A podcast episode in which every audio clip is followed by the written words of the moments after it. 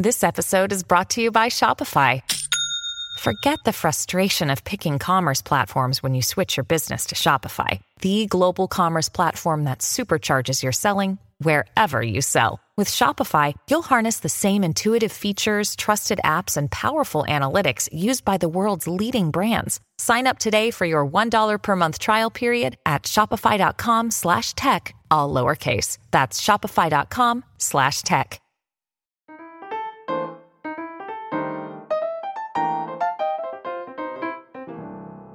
Hello, mi gente amada, y bienvenidos a un nuevo episodio de Bla bla bla. Muchas gracias a todos los que están escuchando desde donde sea que estén escuchando. Les deseo que estén bien, les deseo que no estén luchando contra el dengue que acabo de ver en las noticias ahí en Telemundo o en CNN, no sé cuál de los dos.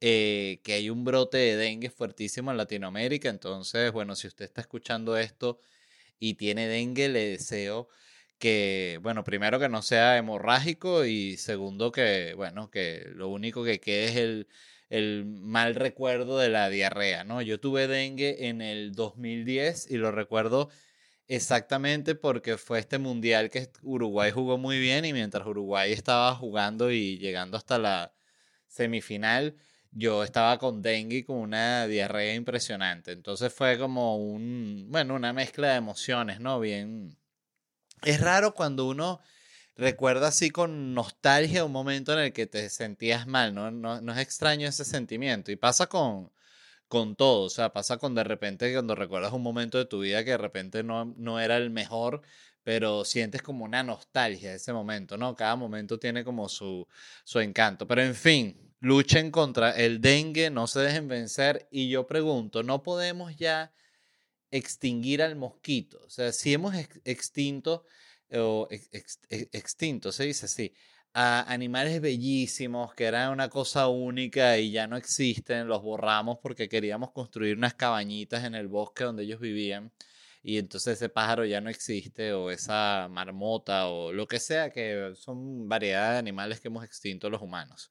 No podemos extinguir al mosquito que trae tanto problema o es que el mosquito también, bueno, todos los animales forman parte de esta cadena fundamental, que si quitas el mosquito, que si hay un sapito que come el mosquito, entonces hay otra periquito que come ese sapito, y hay entonces una ardilla que come el periquito, entonces termina todo el mundo jodido, ¿no? Porque mataste el mosquito. Pero es un animal bien, bien jodido el mosquito, ¿no?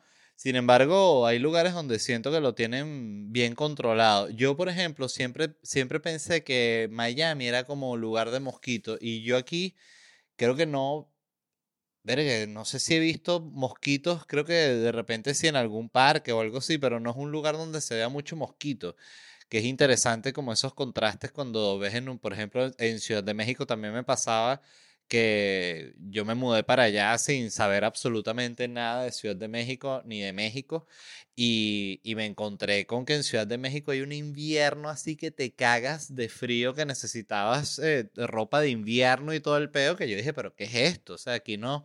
Yo pensaba que lo único que necesitaba era un sombrero, estos grandotes que me cubriera del sol del desierto que hay en su país y no, realmente en Ciudad de México hay un invierno bien fuerte. Uno, no sé si fue el primer diciembre que yo estuve ahí o el segundo.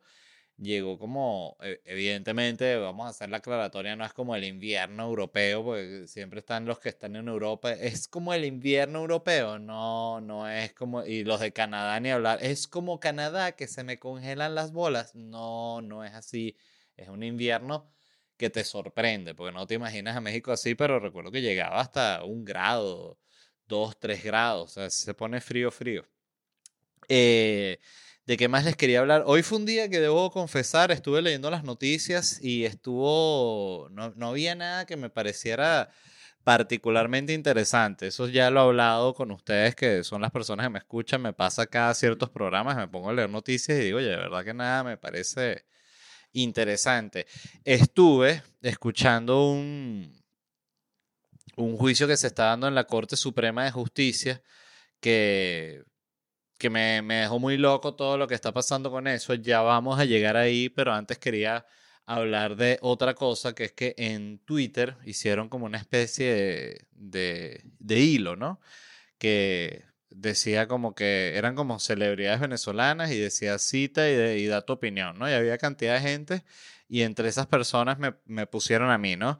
Y un tipo pone como que responde a la cita y que me da cero risa él y José Rafael. Entonces yo fui a ver quién era él, ¿no? Pues me dio curiosidad y vi que era un tipo que es ingeniero informático, ¿no? Que vive en Colombia y decía, te sigue, ¿no? O sea, cuando te sale, te sigue. Entonces yo dije, coño, me sigue este carajo, que es muy clásico la persona que, que, que te tira un, un, hate, que en este caso me da cero risa, bueno, cero risa es, un, es, es ya medio tirar medio hate, pero que, que, te siguen, ¿no? Entonces incluso alguien, porque yo lo, lo le di captura y lo publiqué así, lo, lo tiré como para las llenas, ¿no? En, así lo sentí yo. Porque a mí la verdad me, me, me importa cero, además creo que, el, que, que es normal incluso cuando no te gusta algo, o sea, no tiene absolutamente nada de malo pero me causó gracia que la gente le empezó a dar eh, búsqueda a su perfil y consiguieron que efectivamente tenía unos tweets que había ido al show y que le había pasado bien y otro tweet preguntando que cuándo nos presentamos. Entonces él mismo explica ahí, porque yo me puse a ver toda la conversación de él, porque claro, la gente lo empieza a atacar muy feo y ojo, yo, yo lo gocé, ¿eh? me, me parece que se lo merecía, pero pero él decía, no, sí me gustaba en esa época, pero ya no, de un tiempo para acá no me gusta. Y siento que es normal, él se picó mucho, pero, pero siento que es normal cuando algo te deja de, de gustar. Y creo que también el, el, comediante tiene como su propia, no voy a decir ni siquiera evolución, va cambiando porque a veces los comediantes no evolucionan un coño.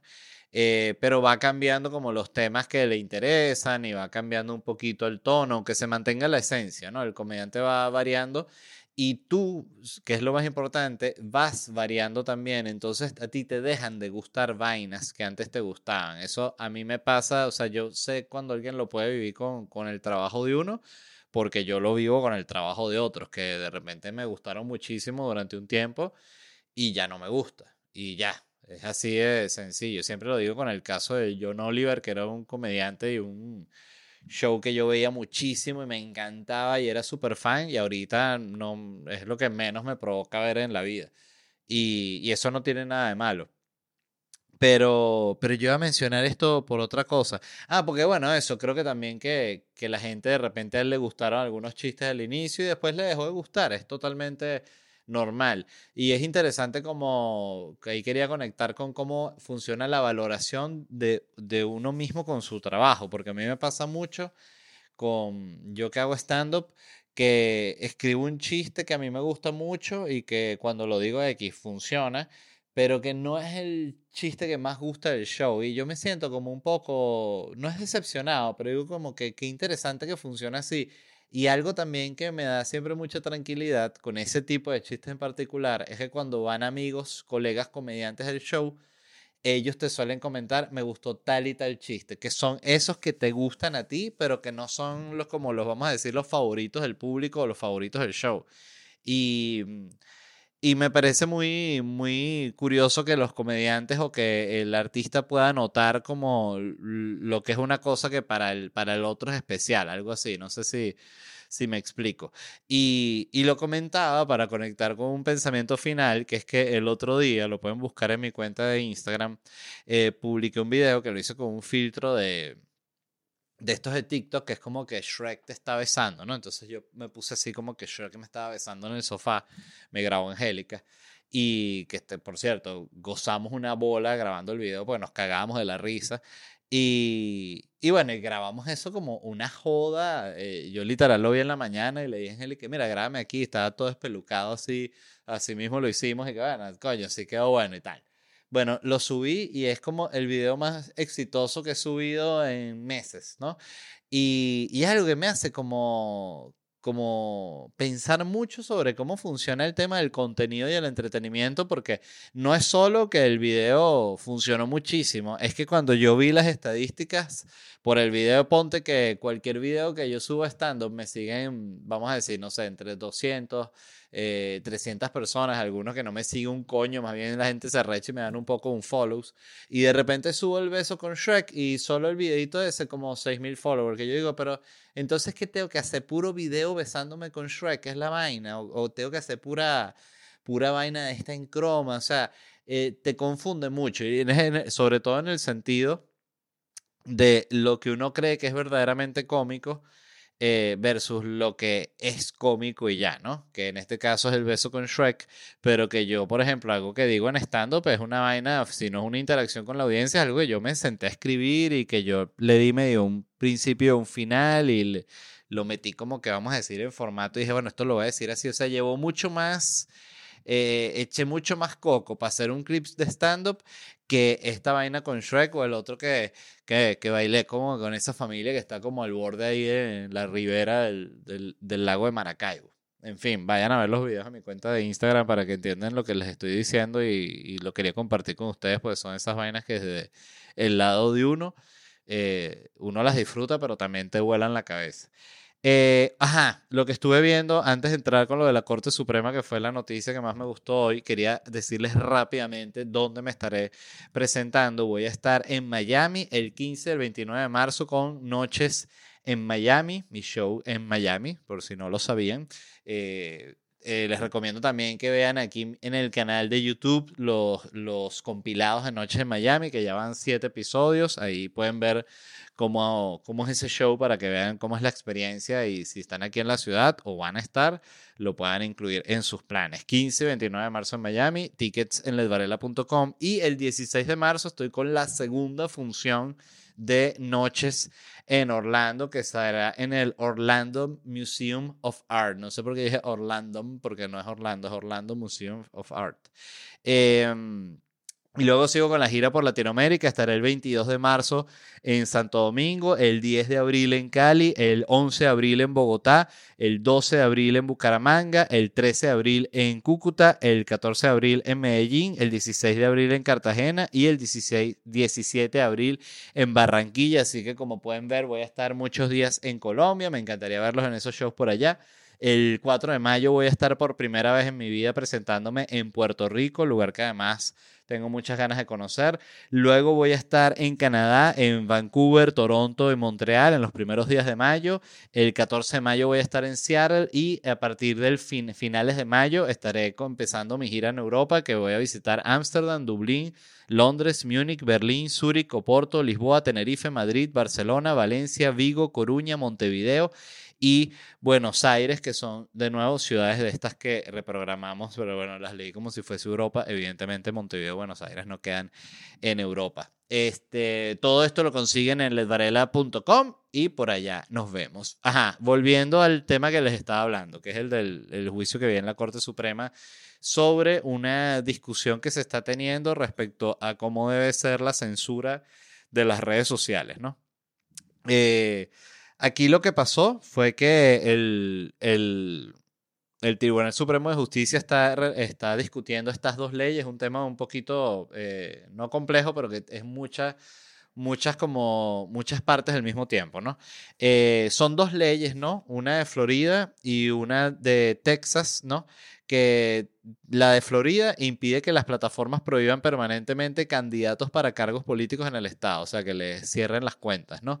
Mientras que Texas prohíbe que las plataformas eliminen cualquier contenido basado en el punto de vista de un usuario, ¿no? Entonces, estuvo muy interesante porque yo vi que, no, no sé ni cómo vi, Ah, lo vi por un artículo que había, un, un tweet del New York Times, ¿no? Que puso como que aquí está la actualización con comentarios en vivo del juicio que se está dando en la, o la discusión que se está dando en la Corte Suprema de Justicia sobre este caso de las leyes, ¿no? Y yo busqué y se estaba transmitiendo en vivo, el, eh, solo el audio, no, no había video, pero estaba el audio y la página, la del, eh, que era como el stream del gobierno, tenía un modo que ponía como la carita, la foto de la carita, imagínate tú, la foto del juez o del fiscal o del abogado que estaba hablando con sus títulos abajo de quién era, quién es esta persona, por qué está hablando, etcétera, etcétera, ¿no? Y... Mm, la discusión aquí es la siguiente, o sea, el tema es que la, los, los jueces de la Corte Suprema de Justicia tienen muchas dudas sobre que sean las compañías de Silicon Valley o las compañías de redes sociales, entiéndase las principales Facebook, YouTube, Twitter, las que decidan, las que deciden qué se puede decir y qué no. Eso es lo que incomoda a, a, muchos de estos jueces, incluso lo podías notar en, si no me equivoco, hasta en los que eran como jueces que son de, que fueron puestos o propuestos por, por demócratas, ¿no? Entonces, claro, las empresas de Silicon Valley, ellos alegan que ellos necesitan esta libertad para censurar, para poder limitar el discurso del, del, odio, cosa que es cierta, porque si ellos no tienen esta capacidad de decir, mira, esto no se puede publicar y esto no se puede publicar, bueno, cualquier gente, o sea, la gente montaría cualquier vaina en sus páginas y para ellos eso no tiene ningún tipo de sentido porque ellos también viven de poder filtrar el contenido porque ellos viven de los ads y de la, las compañías que invierten publicidad en las redes sociales. Eso es realmente, si bien las redes sociales viven también de, de vender su información y todo lo que ellos tienen, el, el, ingreso duro de ellos es por publicidad.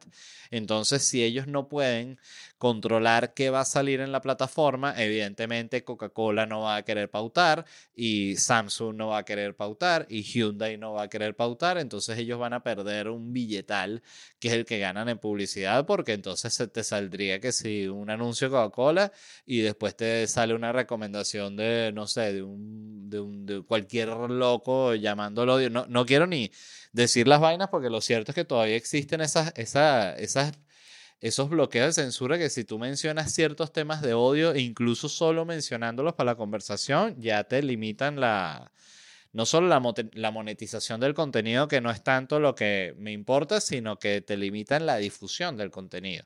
Entonces, este, el, el otro argumento del otro lado, vamos a decir que no es el lado de las redes sociales es que ellos usan ese poder que tienen para censurar únicamente para, no solo para, evidentemente para filtrar el contenido, sino también para censurar a personas que piensan distinto a como piensan ellos, cosa que también es cierta.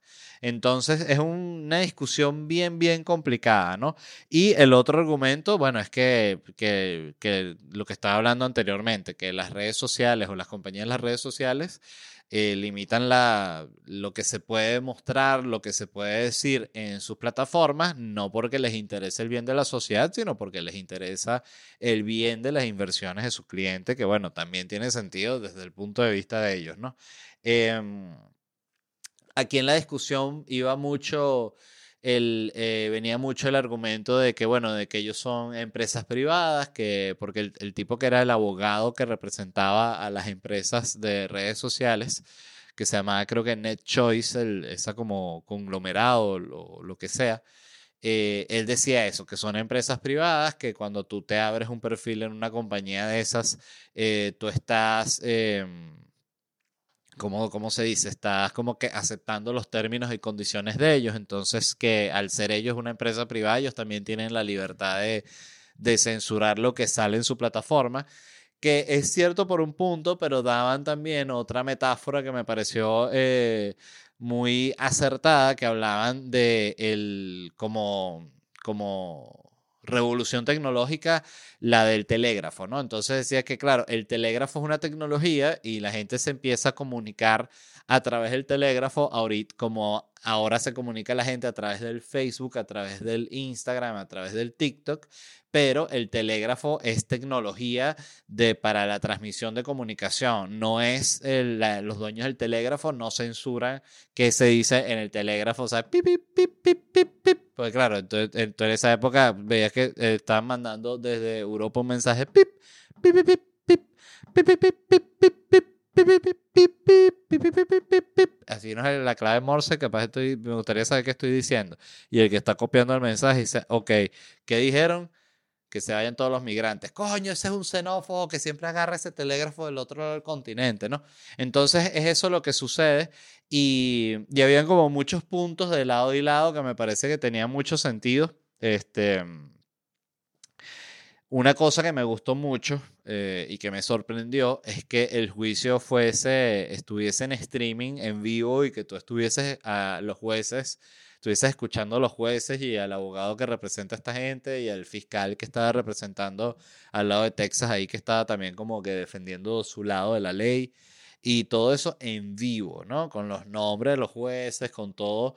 Yo, como venezolano que soy, me sigue sorprendiendo y eso me impresiona mucho cuando hay este grado de transparencia en discusiones tan importantes, ¿no? Porque uno está tan acostumbrado al secretismo, al, al, juicio raro y a todas estas vainas que, que estas cosas simplemente sorprenden y, y, es loco, hasta conmueven. O sea, tú dices, wow, qué conmovedor que estén teniendo la discusión así público, ¿no? Em, entonces, bueno, eso es lo que, la discusión era esa, ellos querían que la, la, exigencia por el lado de las redes sociales es que decir que estas leyes de que hay en Texas y que hay en Florida son inconstitucionales porque violan el derecho a la libertad de expresión de ellos como plataforma.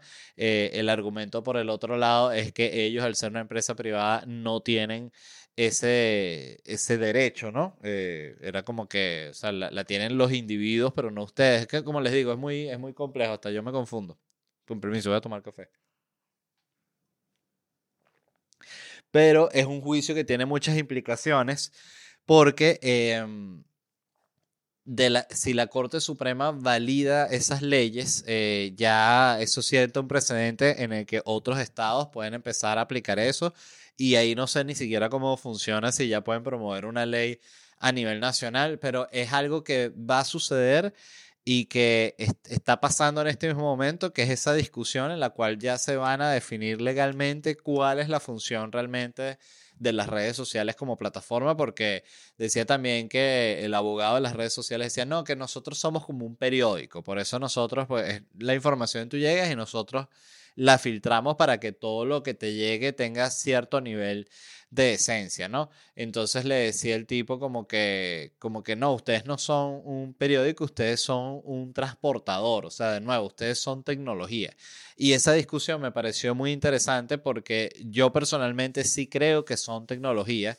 Y otro ejemplo que daban sobre la competencia, pues decían y que bueno, sí, está Twitter, qué sé yo, que es por la que una de las principales redes sociales por las cuales se mueven noticias, dice, pero eh, hay otras compañías que ofrecen lo mismo que Twitter y que tú te puedes inscribir y dice sí, pero dan el caso de Threads de la vaina de Facebook que la lanzó Facebook para competir con Twitter, con toda la plataforma que tiene Facebook detrás, con todo el billete del mundo y fracasó rotundamente contra Twitter. Entonces eso de que la libre competencia te das cuenta que no es tan cierto porque ya hay unas que están establecidas y que es como si tú digas ahorita, no, yo voy a lanzar una vaina que tumbe YouTube.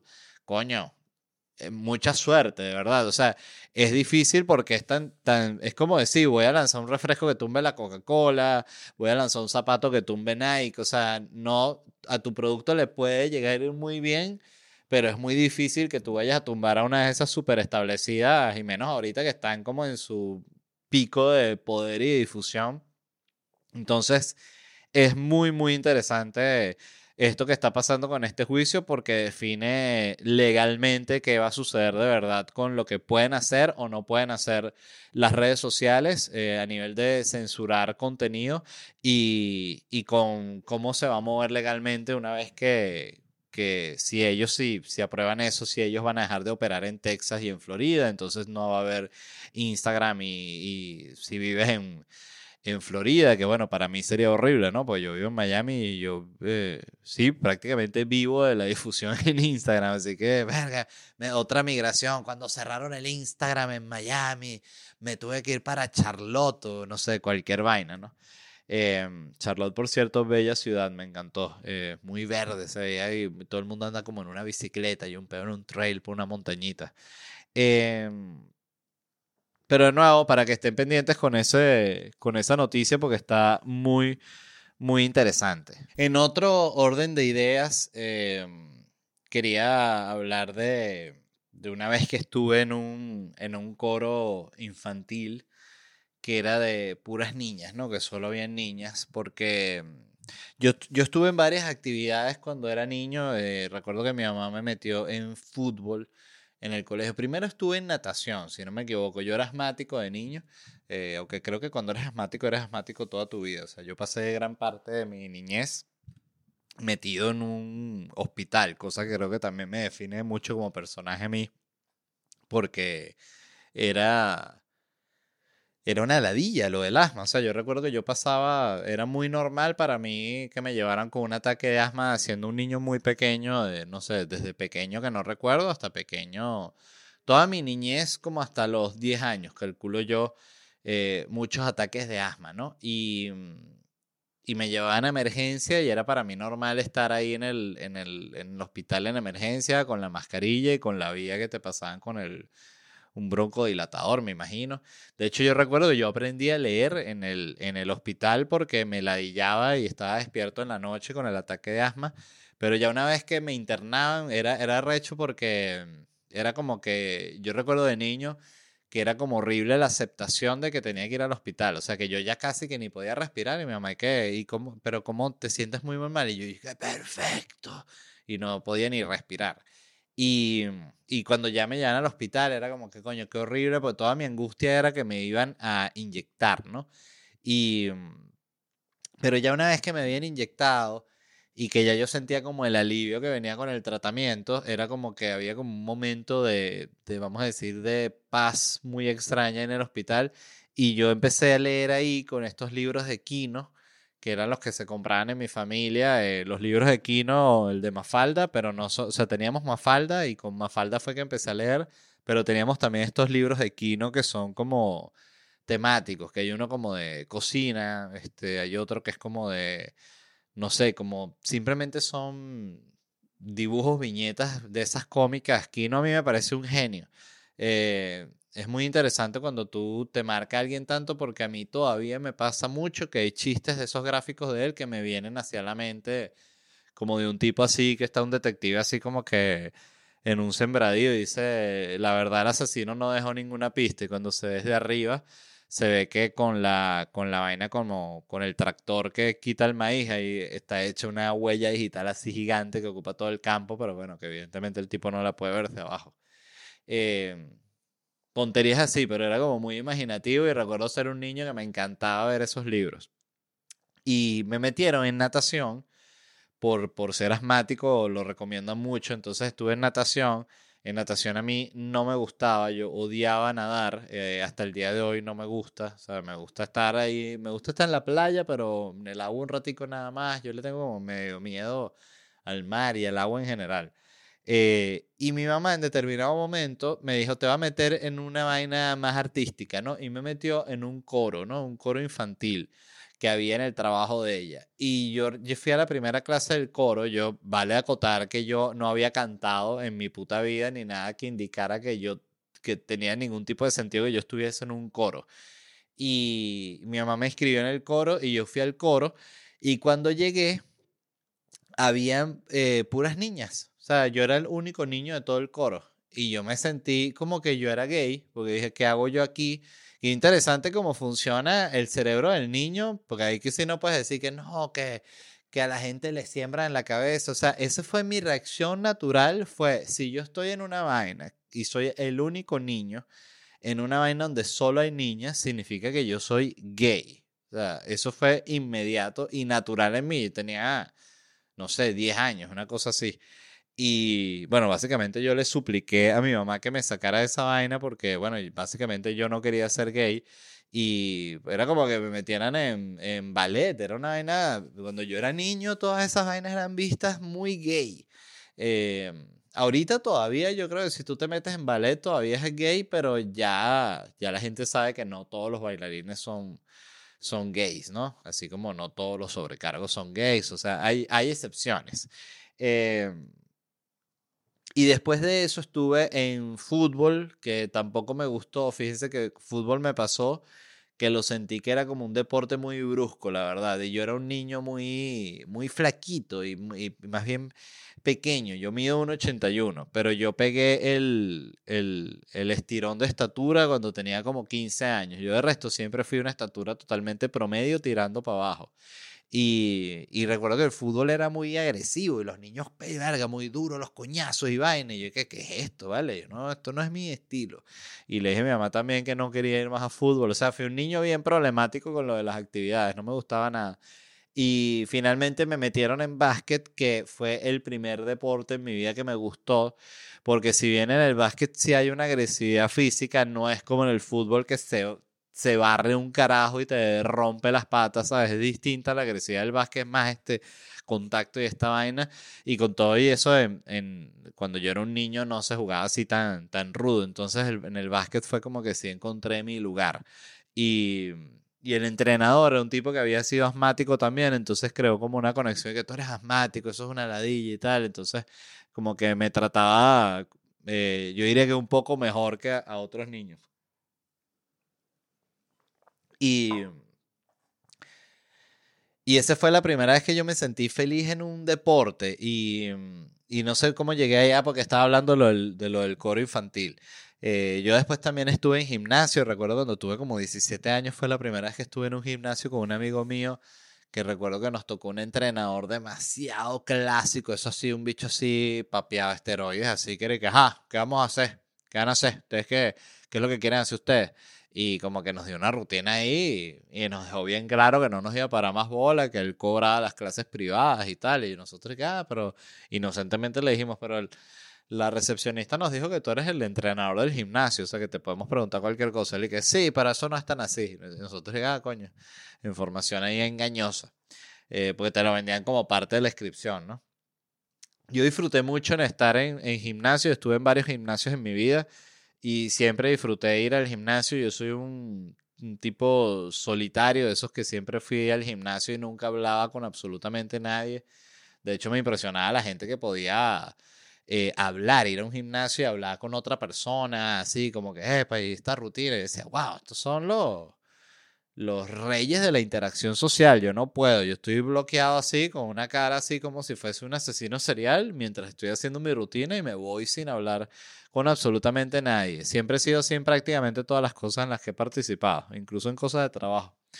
Em, y sin embargo, y aquí quería cerrar con esto, el deporte que yo más disfruté en mi vida, sí, pero que fue absurdo, lo mucho que me gustó, fue el, hacer escalada, que hacía escalada indoor en México y ese deporte me volvió loco, porque es una cosa que era sabroso ir con un amigo, yo siempre iba con mi amigo Daniel y, y, entonces empiezas a hacer un boulder, ¿no? Una ruta con él, entonces tú intentas y falla, el otro intenta y falla hasta que uno la logra y ves cómo la logra, entonces sí se hace en equipo y sí puedes hacerlo con otra persona, pero eres tú, cuando estás escalando eres tú solo y eso tiene como todo un encanto y sentía yo que era un ejercicio como muy completo, o sea, y que era como mañoso, no era el clásico ejercicio que es como que tipo, no sé, lanzar una jabalina que justamente se trata en lograr ese único movimiento perfecto para lograr la máxima distancia.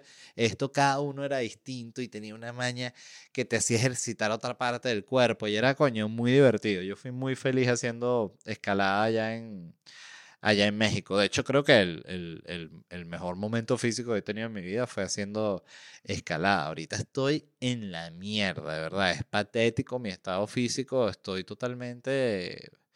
Sí, cuando uno está aquí dice, verga, ¿qué pasa? O sea, tengo que volver a hacer ejercicio de verdad. Eh, siento que es normal con la falta de tiempo, pero qué locura.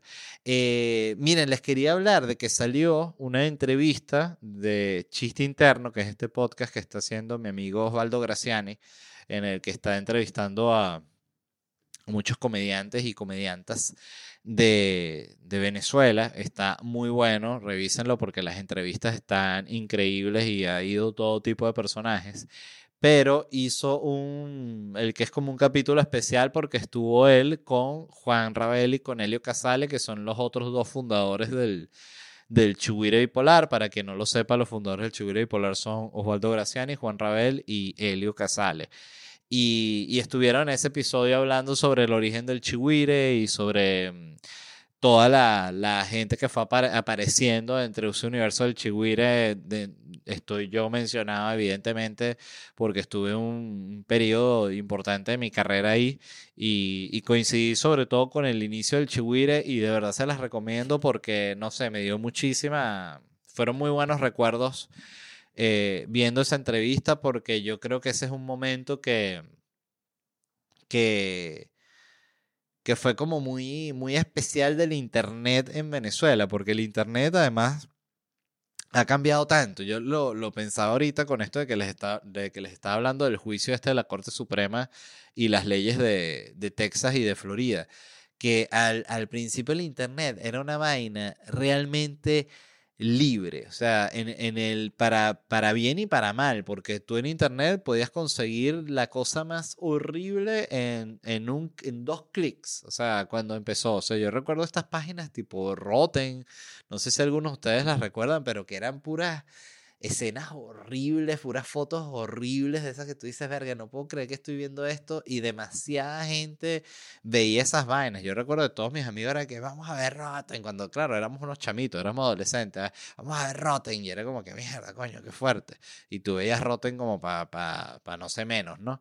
Pero era obvio que iba a venir un, un tema como de, de, censura y de limitación. Y otra cosa que, que estaba pensando hoy de lo fantástico que ha sido el Internet toda la vida, cuando el Internet se popularizó o empezó a ser como de, de fácil acceso para todo el mundo en Venezuela, yo tendría como, yo calculo que como 14 años, 14, 15 años.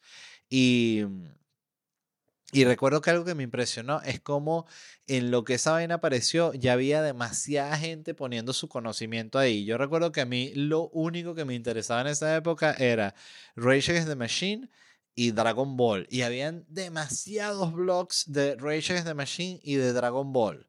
De esos así como fanpage de la época, de esos así como hechos como todo con Geocities, ese tipo de mierda, Geocities, no sé si, si lo recuerdan, que era como esta página para hacer páginas webs.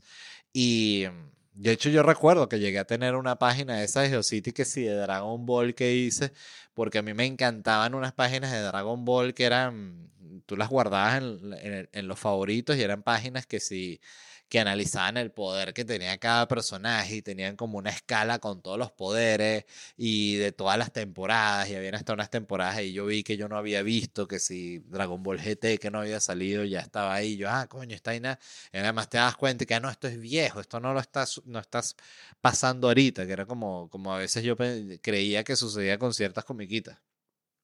Y y de Rage Against the Machine también habían demasiados blogs hablando de la banda, la biografía de cada uno de los integrantes. Y eso estamos hablando de que era un internet totalmente primitivo.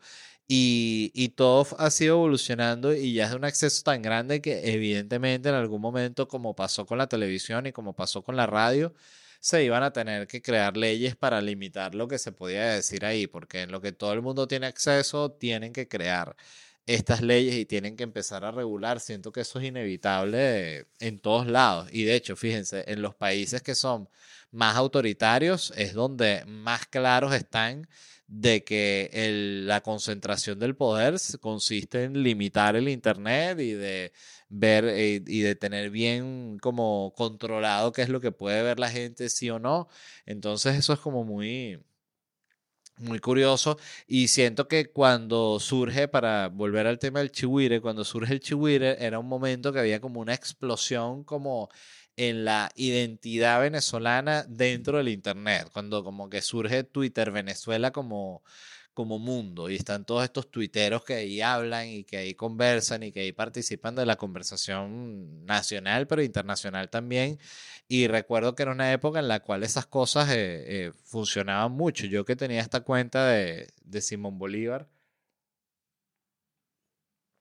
recuerdo que funcionaba muy bien y que la gente le la vacilaba mucho y todo eso cambió mucho. O sea el incluso el personaje creo que el chihuire Fíjense que ahorita es página web y obvio que es página web desde hace años, pero antes siento que la gente lo consideraba más un personaje y ahorita se ve más como un medio, no sé si me explico. Antes era más normal ese, ese tema del personaje en internet que decía unas cosas, ¿no? Por eso dice ahí, hay un extracto que, que lo subieron en redes sociales que está diciendo Juan Rabel que cuando querían extender el, el, el personal del Chihuire, él estaba entre contratar a Nanutria y un usuario que se llamaba el huevo totote. Que además recuerdo de ese momento y, se me refrescaron cantidad de memorias viendo ese, episodio, por eso me encantó, porque yo Eh, cuentan ahí, por ejemplo, también que yo fui a mi primer día de trabajo en Shore y, y eso estuvo cool que lo contaran porque cuando eh, lo cuenta Juan, yo me quedé pensando y que yo fui el primer día, era esas vainas que había borrado de mi memoria por completo y de repente recordé todo, que claro, a mí me contratan para este trabajo, que además fue importantísimo para mí, porque fue mi primer trabajo en la comedia y era para mí, de hecho, eh, una de las razones por las que yo dejé la carrera de arquitectura fue porque me ofrecieron este trabajo y yo dije, yo no voy a estar siguiendo eh, intentando arquitectura que claramente no me gusta y claramente no es a lo que yo me voy a dedicar. Igual me gradué de esta vaina o voy a intentar de full esta oportunidad o esta puerta que se me está abriendo hacia el mundo de la comedia y fue para mí una cosa, de hecho yo recuerdo la, tensión y la ansiedad de esos días desde que tuve la entrevista que me respondieran si me daban el trabajo o no, para mí era súper importante y, lo fue, ¿no? Y cuando finalmente me contratan y me ofrecen el, trabajo, ellos se estaban mudando a oficina, ellos me entrevistaron a mí en una oficina que, que, que de hecho me, me, causó también curiosidad que había cosas que yo las recordaba mejor que ellos, a pesar de que yo fui una sola vez para esa oficina, o dos veces nada más y estaban eh, eh, saliendo de esas oficinas y habían rentado una casa a la que se iban a mudar las dos compañías que funcionaban en esa oficina. Eh, y yo arrancaba mi trabajo, a pesar de que ellos están instalados ahí en esa oficina, yo arrancaba mi trabajo, ponte como una semana después, porque además era una cosa así como que era Semana Santa y algo así, había algún tipo de festividad. Y después de esa semana como que arrancaba el trabajo el lunes tal, ¿no? Y, ¿y qué pasa? Que yo ese fin de semana todo esto lo digo para, explicarles que para mí era demasiado importante este trabajo. Yo me lo tomaba muy en serio. Yo siempre he sido así como muy, muy formal con todas mis vainas, ¿no? Y, y era súper importante para mí. Y yo me puse a jugar como que futbolito, una vaina así, el día antes. Esas clásicas que te invita un pana que van para jugar un básquet, un futbolito, una mierda así. Y, yo siempre le echaba bola a ese tipo de vainas. Le digo, bueno, dale, vamos a la vaina. Y me caí y me raspé y me volví mierda toda la rodilla, siempre las rodillas, pero así de cuando tienes un corte serio. Y a la mañana siguiente me puse blue jean para ir a mi primer día de trabajo en el Chigura y Polar y el jean se me, se me rompió como la costra y se me llenó todo de sangre el jean y yo dije, no, yo no puedo ir con un jean lleno de sangre, entonces si me pongo otro jean, esta vaina todavía está abierta y no tenía nada como con que cubrirme sería tan grande, en fin, un desastre. Y dije, nada, me voy a poner un short de playa, yo solo tenía eh, short de playa, de hecho yo llegué a tener bermudas, ahorita tengo unas bermudas y yo llegué a tener bermudas ya hace nada, hace cuatro años. Yo antes tenía, si era short, short de playa, ese short era el mismo para dormir y todo era short de playa. Y me puse mi short de playa y así me fui a mi primer día de trabajo en el Chihuahua porque tenía la rodilla toda cortada. Y yo me sentí mal yendo en short. Entonces también Juan siempre lo repite, llegó en short, ¿no? Entonces yo, coño, atormentado otra vez llegué en short. Porque yo soy igual que él, yo soy como, conservador de que yo creo que si te dan un trabajo así, tú vas ahí a trabajar por una oficina, no te llegues, no hay problema con que vayas en short pero no te llegues el short el primer día. O sea, el primer día trata de llegarte un pantalón como para ver, medir cómo es la situación, cómo está viniendo la gente a trabajar y ahí tú mides, pero no te va a llegar, ¿qué pasó? Short y chancleta. No, así no. Entonces, bueno, quedé, quedé muy traumado por esa situación, pero fue, un, fue una experiencia muy, muy arrecha trabajar en el Chihuire, siempre lo digo, porque ahí fue el lugar donde yo aprendí primero el ABC de escribir guiones, el ABC de escribir artículos. Yo, por ejemplo, tampoco recordaba, y eso qué bueno que lo contó Juan, que el Chihuire era una parodia de Noticias 24 y lo olvidé porque Noticias 24 creo que desapareció. No sé, no estoy 100% seguro de que Noticias 24 haya desaparecido, pero creo que sí. Noticias 24. Noticias 24 Venezuela.net. Disculpen. Ah, no, sí sigue. No, no sigue. Sus últimas noticias son. Ah, no, sí sigue, pero tiene aquí en la, en la portada una noticia del 2022. Esto está como raro. 23 de febrero del 2024. Eso es hace tres días. Está como de capa caída Noticias 24, vamos a decir. Capaz ahí como que sigue siendo una operación ahí, pero yo no recordaba que el Chihuahua era una parodia de Noticias 24 y me hizo recordar que Noticias 24 era un monstruo de, a nivel de página de noticias en Venezuela. Era la única página que la gente veía. O sea, Noticias 24 era todo. Y que, y que fíjense que como surge el Chihuire como parodia de Noticias 24 y ahorita Noticias 24 no existe y el Chihuire se convierte en una institución de la comedia moderna venezolana. Eso me parece que, que vuela la cabeza. Y siempre hay una gran enseñanza detrás del éxito del Chihuire y es la constancia, que siempre estoy hablando de eso. Ellos nunca pararon en lo que arrancó esa página a tener semi éxito porque es que simplemente la gente empezó a compartir las noticias y empezó a funcionar. Versia, o sea, nunca han parado. De hecho, yo recuerdo algo que estoy ahorita recordándolo en este mismo instante, que fue un momento en el que eh, Juan, porque empezó, eh, la página empezó y como que el, el Chihuire no era tan grande en Twitter. O sea, tenía una buena cuenta de Twitter, pero normal. Y hay un momento en que la cuenta del Chihuire explota y se convierte en una de esas cuentas de cientos de miles de followers demasiado grande en Venezuela. Y Juan se da cuenta de que muchos de los artículos que habíamos posteado antes de, que, de la explosión de, de, del mismo Chihuire, eh, la gente nunca los había visto. Es algo así como que imagínate que tú eres un cantante y te escuchan 100 personas y tú eres el mismo cantante y estás sacando canciones y discos para esas 100 personas y de repente te pasan a escuchar 10 eh, millones de personas y te das cuenta de que esos 10 millones de personas nunca han escuchado estos discos que tú sacaste antes, algo así. Entonces Juan se volvió un adicto de publicar esas noticias viejas porque eran views y views y views y ya los jodíamos como que coño, otra vez vas a publicar esa vaina vieja. Sí, esa se ha publicado poco y tal. Y y obsesivo arrechamente con los, con los views, Juan, que eso me, me, encantaba porque yo también era así en el sentido de que muy competitivo y de querer, querer tener más y más audiencia, ¿no? Eh, pero yo aprendí muchísimo ahí, de nuevo, como les digo, aprendí el ABC del guion, aprendí mucho sobre el uso de redes sociales con Juan. Eh, que yo entendía bien y se, y se me daba definitivamente, pero ahí siento que hay muchas cosas de como de pulitura que, que entendí, entendí mucho sobre cómo funciona una, una página web, de cómo funciona un, un cronograma de trabajo, cómo funciona una, una, cosa organizada. O sea, el punto de tener, yo siento que eso fue muy bueno para mí al inicio porque el trabajar en el Chihuire yo estaba obligado a escribir todos los días dos, dos o tres noticias. Ese era el ritmo que nosotros sacamos. Y de cuando yo estaba contratado ahí, ser como el motor principal de lanzamiento de premisas. Entonces, eso es lo que yo hacía ahí, era como que armar un mail y había una noticia que era, qué sé yo, eh, reducieron el cupo Cadivi, cualquier vaina.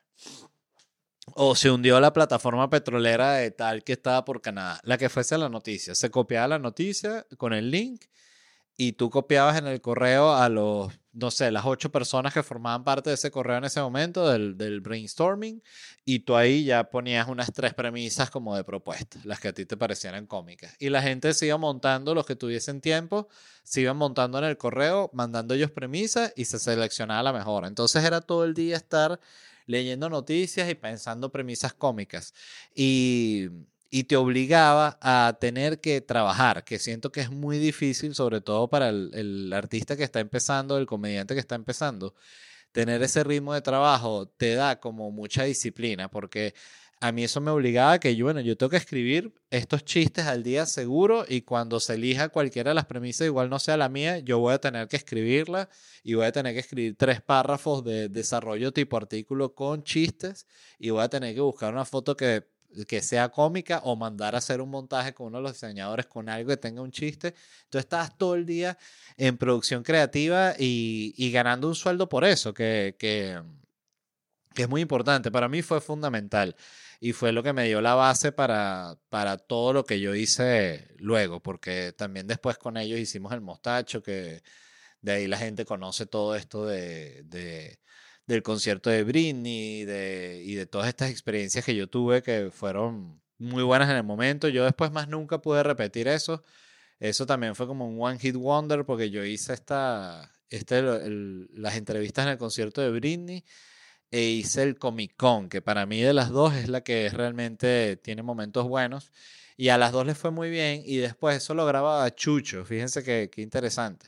Y, y, una vez fuimos al Expo Tattoo y ya en el Expo Tattoo tenían mordido que yo hacía ese tipo de entrevista porque ya esos videos para su momento se habían viralizado y, y la gente de la convención de Tattoo sí no era para nada como la del Comic Con, les digo. O sea, era gente bien confrontativa eh, y que de una, ja, ¿qué quieres que vas a preguntar? Así, yo, yo dije, aquí o me van a dar una cachetada o un bicho me va a pasar una raya de tatu en la cara, algo va a suceder, pero esto no va a terminar bien. Y fue decisión de todos los que estábamos ahí parar por completo esa, ese, ese video y por ahí capaz, no, no creo, por ahí, porque eso ya fue hace demasiados años, no creo que Chucho tenga algo guardado de eso, pero intentamos grabar en esa convención. Y hubo un momento también saliendo del Comic Con que no se me olvidaba nunca, que no lo pudimos grabar porque ya habíamos guardado cámaras, todo, estábamos literal saliendo del del lugar donde se estaba dando ese evento.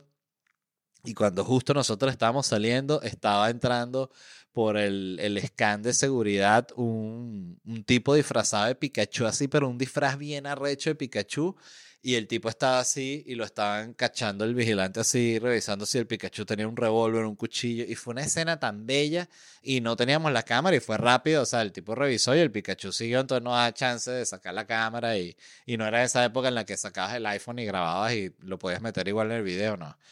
Eh, pero fue una época muy, la recuerdo como una época muy linda y muy especial a nivel de de todo ese grupo. O sea, era un momento en el que éramos un grupo muy grande de comediantes que estábamos todos juntos siempre interactuando y que teníamos ese punto en común que era que todos vivíamos en Venezuela y todos vivíamos en Caracas y podíamos compartir siempre los viernes ahí en esa casa donde estaba el Chihuire, invitábamos gente y nos caíamos a curda y hablábamos infinito de comedia y de lo que estábamos haciendo y era como una retroalimentación muy especial que, que yo particularmente no olvido nunca, ese, ese tipo de momento, fue muy especial.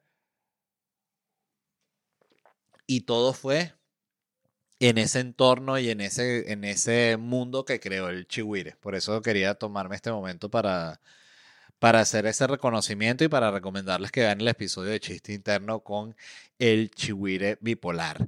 Dicho eso, eso fue todo de este episodio. Espero que les haya gustado. Eh, los quiero mucho a los que están viendo el episodio. Gracias. Recuerden si les gustó suscribirse al canal, darle like, no al canal, al canal. Eh, y nada, se les quiere. Nos vemos pronto. Ah, voy a estar, muy importante, en Miami el 15 y el 29 de marzo, en Orlando, Noches en Orlando el 16 de marzo y luego sigo con mi gira por Latinoamérica, paso por Canadá, paso por Puerto Rico, paso por Seattle y luego voy para Europa. Todo eso está disponible en ledvarela.com. Nos vemos en unos días, se les quiere y bye.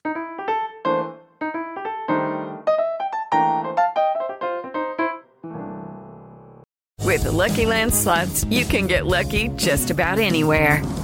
This is your captain speaking. Uh, we've got clear runway and the weather's fine, but we're just going to circle up here a while and uh, get lucky. No, no, nothing like that. It's just these cash prizes add up quick. So I suggest you sit back, keep your tray table upright, and start getting lucky. Play for free at LuckyLandSlots.com. Are you feeling lucky? No purchase necessary. Void where prohibited by law. 18 plus terms and conditions apply. See website for details.